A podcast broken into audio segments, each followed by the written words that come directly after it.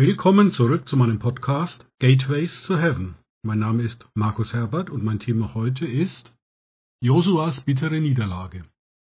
Was für ein überwältigender Sieg von Josua und dem Volk Israel, als sie die stark befestigte Stadt Jericho erobert hatten.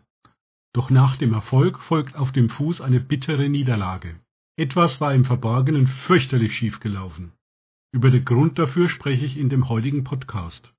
Wir sind immer noch bei der geistlichen Kampfführung. Die Stadt Jericho war gefallen und der Zugang zum verheißenen Land war damit frei. Als nächstes stellte sich der König von Ai mit seinem Volk den Israeliten entgegen. Um weiterzukommen, musste Ai ebenfalls besiegt werden. Das Wort Ai bedeutet übersetzt Trümmer oder Schutthaufen. Im übertragenen Sinn gesehen musste also noch der Trümmer bzw. Schutthaufen weggeräumt werden, um weiterzukommen. In Josua 7, Vers 1 steht der Grund für die Probleme. Doch die Söhne Israels übten Untreue an dem Gebannten. Und Achan, der Sohn Karmi, des Sohnes Sabdis, des Sohnes Serachs vom Stamm Juda, nahm etwas von dem Gebannten. Da entbrannte der Zorn des Herrn gegen die Söhne Israel. Sich nicht exakt an die Anweisungen Gottes im geistlichen Kampf zu halten, führt unweigerlich zur Katastrophe. Noch schaut alles gut aus, doch der Schein trügt. Josuas entscheidender Fehler hier war, dass er Gott nicht nach seiner Strategie gefragt hatte. Dabei hätte Gott ihm sicher das Problem mit Achan erklären können, bevor sie ins offene Messer gelaufen sind. Verse 2 und 3. Und Josua schickte Männer von Jericho nach Ai, das bei Bet Aven östlich von Bet El liegt, und sagte zu ihnen, Geht hinauf und kundschaftet das Land aus.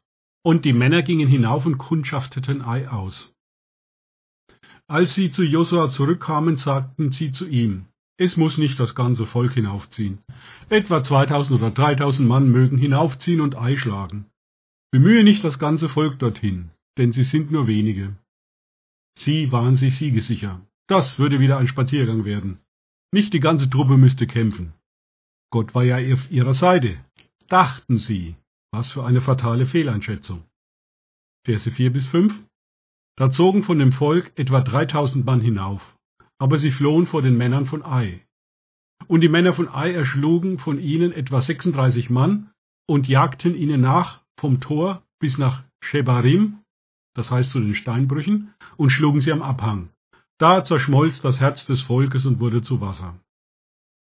Die harte Realität des Kampfes ohne Gottes Unterstützung hatte sie eingeholt. Josua und die Ältesten von Israel realisierten sofort, dass sie die Unterstützung von Gott verloren hatten. Verse 6 bis 9. Und Josua zerriss seine Kleider und fiel auf sein Angesicht zur Erde, vor der Lade des Herrn bis zum Abend, und er und die Ältesten von Israel, und sie warfen Staub auf ihr Haupt. Und Josua sagte, Ach Herr, Herr, wozu hast du denn dieses Volk über den Jordan geführt, um uns doch in die Hand der Amoriter zu geben, damit sie uns vernichten? Hätten wir uns doch entschlossen, jenseits des Jordans zu bleiben. Bitte, Herr, was soll ich sagen, nachdem Israel seinen Feinden den Rücken gekehrt hat? Die Kanaaniter und alle Bewohner des Landes werden es hören. Und sie werden uns umzingeln und unseren Namen von der Erde ausrotten. Was wirst du dann für deinen großen Namen tun? Zurück zu den Fleischtöpfen Ägyptens. Josua malt sich ein Worst-Case-Szenario in seinem Verstand aus. Angst macht sich dadurch in seinem Herzen breit. Angst ist die mächtigste und effektivste Waffe der Mächte der Finsternis. Und natürlich ist Gott an allem schuld. Böser Rückfall in die alten Gewohnheiten aus der Wüstenzeit mit Jammern und Murren. Dass sie selber etwas verbockt hatten, darauf kam Josua nicht. Wenn es bei uns selber brenzlig wird, sollten wir immer zuerst Gott fragen. Habe ich einen Fehler gemacht oder darf ich etwas daraus lernen? Die Reaktion auf das Gejammer von Josua kam prompt. Vers 10. Da sprach der Herr zu Josua, Steh auf, warum liegst du denn auf deinem Angesicht? Und sogleich folgte Gottes Fehleranalyse der brenzlichen Situation. Vers 11 bis 12. Israel hat sich versündigt. Sie haben meinen Bund übertreten, den ich ihnen geboten habe. Und sie haben sogar von den Gebanden genommen und haben es gestohlen und haben es verheimlicht und es zu ihren Geräten gelegt. Die Söhne Israels werden von ihren Feinden nicht mehr bestehen können. Die Konsequenz aus ihrem Fehlverhalten. Den Rücken werden sie ihren Feinden zuwenden müssen, denn sie sind zum Bann geworden. Ich werde nicht mehr mit euch sein, wenn ihr nicht das Gebannte aus eurer Mitte ausrottet. Gott führt weiter aus, wie sie den Schuldigen finden würden. Verse 13 bis 15 Steh auf, das heilige Volk, und sprich, heiligt euch für morgen. Denn so spricht der Herr, der Gott Israels. Gebanntes ist in deiner Mitte, Israel. Du wirst vor deinen Feinden nicht bestehen können, bis ihr das Gebannte aus eurer Mitte weggetan habt. Darum sollt ihr am kommenden Morgen nach euren Stämmen herantreten. Und es soll geschehen, der Stamm, den der Herr treffen wird, soll herantreten nach den Sippen. Und die Sippe, die der Herr treffen wird, soll herantreten nach den Häusern. Und das Haus, das der Herr treffen wird, soll herantreten nach den Männern. Und es soll geschehen, wer mit dem Gebannten angetroffen wird, soll mit Feuer verbrannt werden, er selbst und alles, was zu ihm gehört. Denn er hat den Bund des Herrn übertreten und eine Schandtat in Israel begangen. Hammerharte Maßnahme, aber anders konnte die Übertretung des Bundes mit Gott nicht bereinigt werden. Verse 16 bis 19 Josua machte sich früh am Morgen auf und ließ Israel herantreten nach seinen Stämmen. Da wurde der Stamm Juda getroffen. Dann ließ er die Sippen von Juda herantreten, und es traf die Sippe der Serachiter. Und er ließ die Sippe der Serachiter herantreten nach den Männern, da wurde Sabdi getroffen. Und er ließ sein Haus herantreten nach den Männern, da wurde Achan getroffen. Der Sohn des Karmi, der Sohn Sabdis, des Sohns Serachs vom Stamm Juda. Da sagte Josua zu Achan, mein Sohn, gib doch dem Herrn, dem Gott Israel, die Ehre und gib ihm das Lob und teile mir mit, was du getan hast. Verschweige nichts vor mir. Äh, wie haben Sie das gemacht? Haben Sie gewürfelt oder russisch Roulette gespielt? Natürlich nicht. Sie hatten zwei besondere Steine, die der hohe Priester benutzen konnte, um mit Gottes Hilfe Recht zu sprechen. Steht in 2. Mose 28, 30. In die Brusttasche für den Rechtsspruch aber lege die Urim und die Tumim, damit sie auf dem Herzen Aaron sind, wenn er vor den Herrn hineingeht.